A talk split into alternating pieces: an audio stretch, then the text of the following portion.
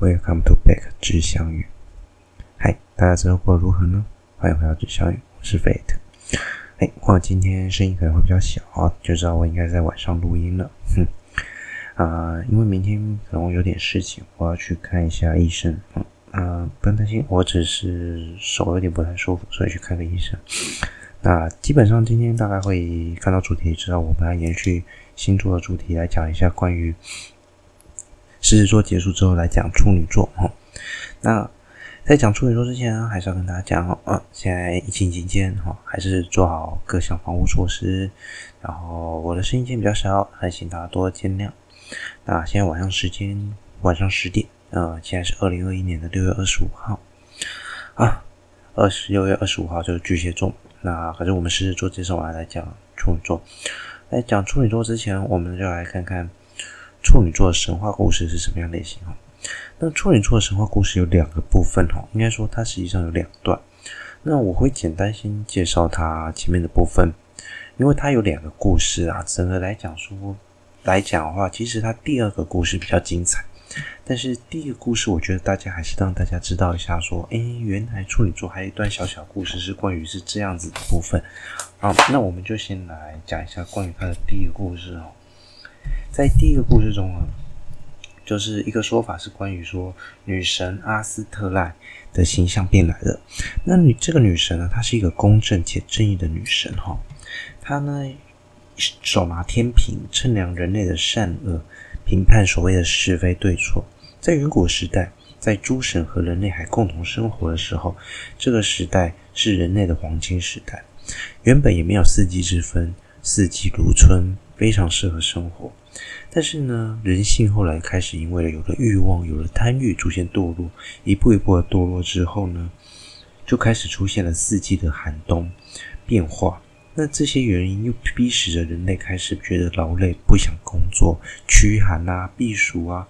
后来人类就变得更加困苦，进入更困苦的时代。一步一步走到最后呢，人类堕入了最无情的时代。那人类。开始抛弃了所谓对神的信仰啊，相互欺诈、彼此迫害、无私贪婪、杀戮无辜，各种可怕的罪恶相继的出现。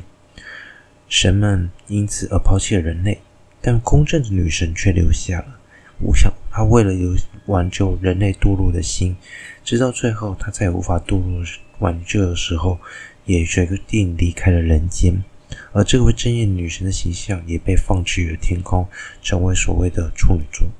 OK，这是他的一段非常短，但是相对也来说蛮精彩的一段故事哈。那我们来讲讲他更精彩的故事，就是冥后。你如果上网去查，因为毕竟这段故事是最精彩的哈，我们可以从网上其实找到蛮多一个蛮精彩的故事哈。那可以讲到这个。她也是从一位女神开始哈，宙斯有位姐姐哈，她就真的是一个姐姐了，叫做密蒂密特。那蒂密特她是负责掌管农业跟谷物的，而且她非常能干，也非常照顾宙斯。那也正因为她宙斯非常的仰赖，也非常知道深爱着这位物理上的姐姐哈。后来有一天，蒂密特怀孕了，而且生下了一个可爱的女儿。那这里的女儿呢，后来就被取名为叫博瑟芬妮，意思是纯洁的少女。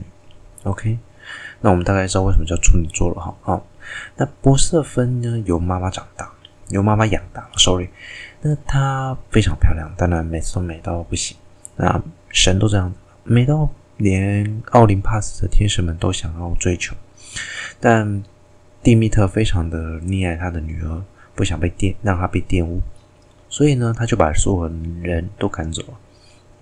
那在这样的情形下呢，博瑟芬妮呢，她身边没有男生，但也觉得没差，每天无忧无虑的跟着小仙女跟动物们玩耍。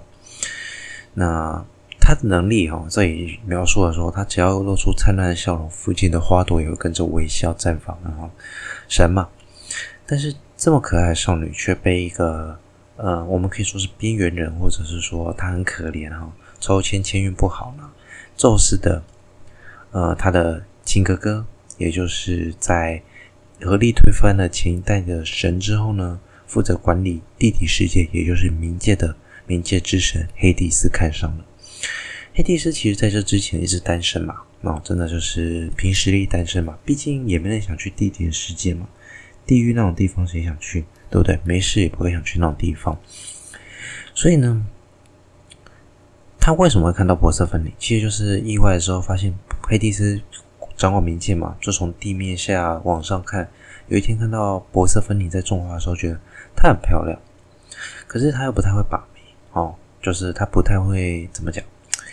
嗯，不太会怎么知道怎么接近女生呢、然后他就跟宙斯说，宙斯问的，那宙斯就说：“哎，你要霸道一点。”没想到他真的很霸道，黑帝斯直接让大地裂成两半，直接把他抓走。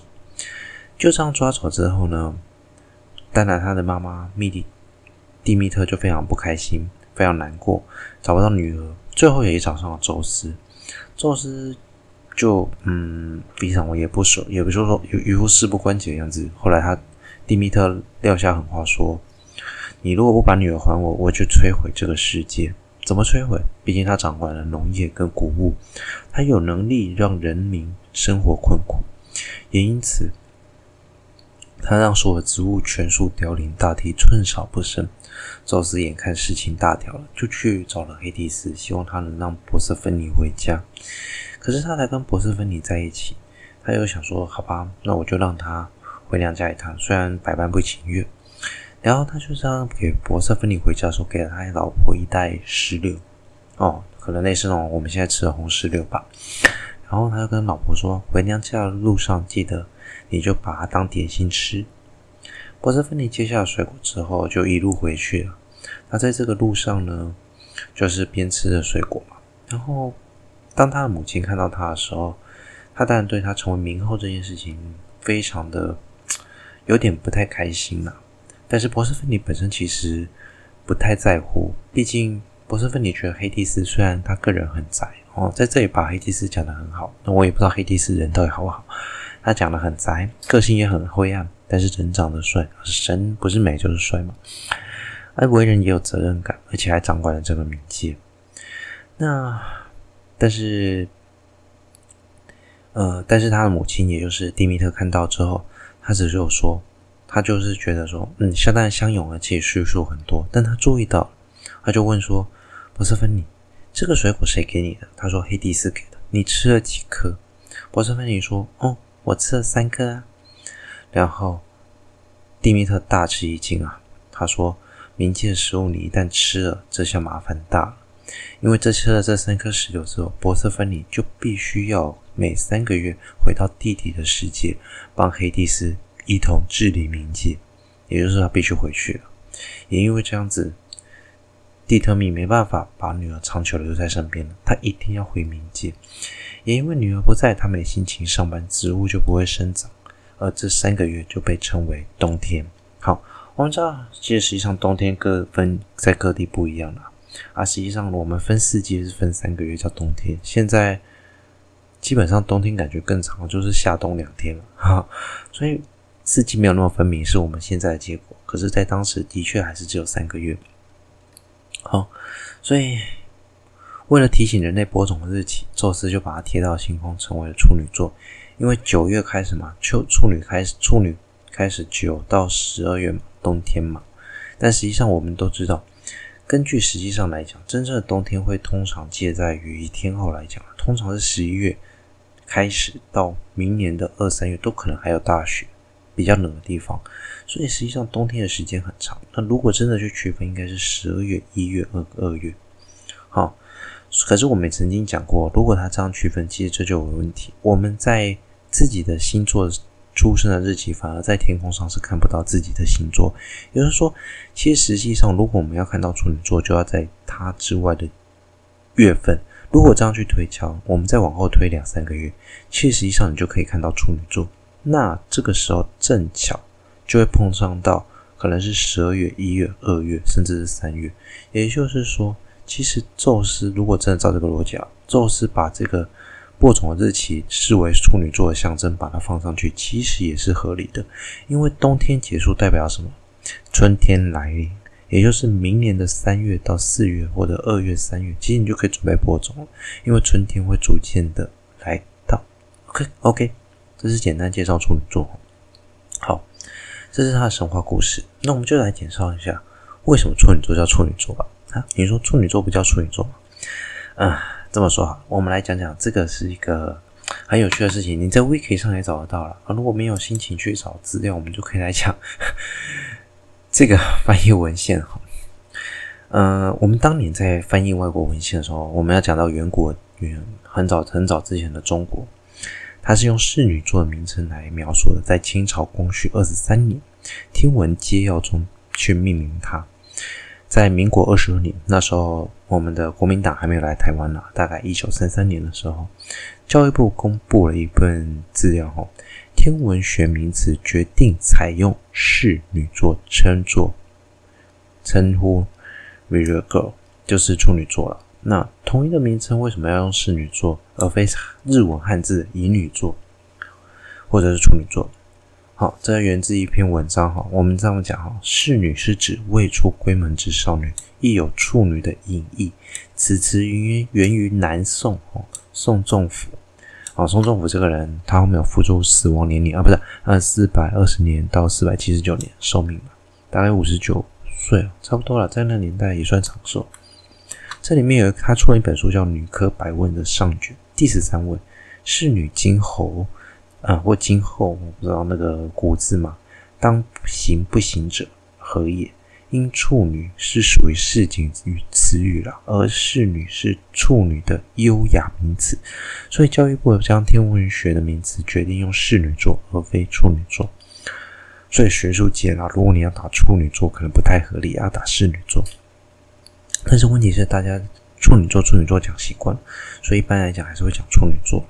OK，所以你讲侍女座也没有错，讲处女座也没有错，只是如果你要写学术文章用中文写的话，还是用侍女座啊。找资料可能也是侍女座，有时候会比较好找一点。啊，这简简单介绍一下为什么它会有这样的一个差异出现。好。啊，介绍完它的名称，我们就稍微来讲一下处女座这个。我我习惯讲处女座哈，你民间一点嘛。我是民人，我是百姓哈。嗯、其实处女座非常大，它真的非常大，而且相当明亮哦。它总共占天区一百一千两百九十四点四三平方度。我们前面介绍都最多就是几百平方度而已哈，它已经破千了哈，占全天面积的三点三一 percent，是全天八十八个星座的排名第二个哦。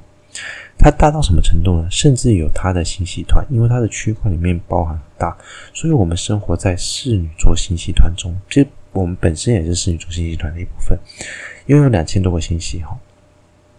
那它是侍女座星系团的中心部分。我们银河系的本星系团群是这个集团的外围成员了。那估计这个星团的整体中心大概有两百两十两百二十万秒差距哈，质量大概是一点二乘以十的十五次方的太阳质量。这个集团中哦，还包含了很多巨大的椭圆星系啊，什么有的没有的。它大到说。基本上可以包含了一个巨大的椭圆星系，就是 M M 八十七哈。所以说，我们可以说处女座是一个非常应该说好了，在学术上，我们现在讲侍女座，侍女座是个非常非常值得研究的一个团体哈，而且非常巨大，所以它甚至应该用原文去称呼它是侍女座超星系团了。那超星系团当然还有其他星系团，我们之前介绍过宇宙的维度，也不是宇宙的。呃，规模，所以它上面还有别的超星系团去连接。但是侍女座星系团已经非常大了，有你想想看，两百两十两百二十万秒差距，你还要再乘上三点二六光年，差不多已经六七百光年了哈。它是非常非常大，它半径那只是半径。啊简单今天就先介绍到处女座。那我们下礼拜就来介绍处女座的侍女超星系团跟其他星系之间的关系，还有 M 八十七。这个巨大的星系团哈，那还有我们本星系群大概在什么位置？OK，今天就简短介绍到这里。那下周，哎，我下周可能没办法讲，我下周有事要值班，所以没办法。我们可能下下周见啊。那祝大家有愉快的夜晚。嗯，我是 Fate，我们下周见。哦，对，还是要保持好是要去，做好疫情防控，再撑一下，大家加油，拜拜，晚安。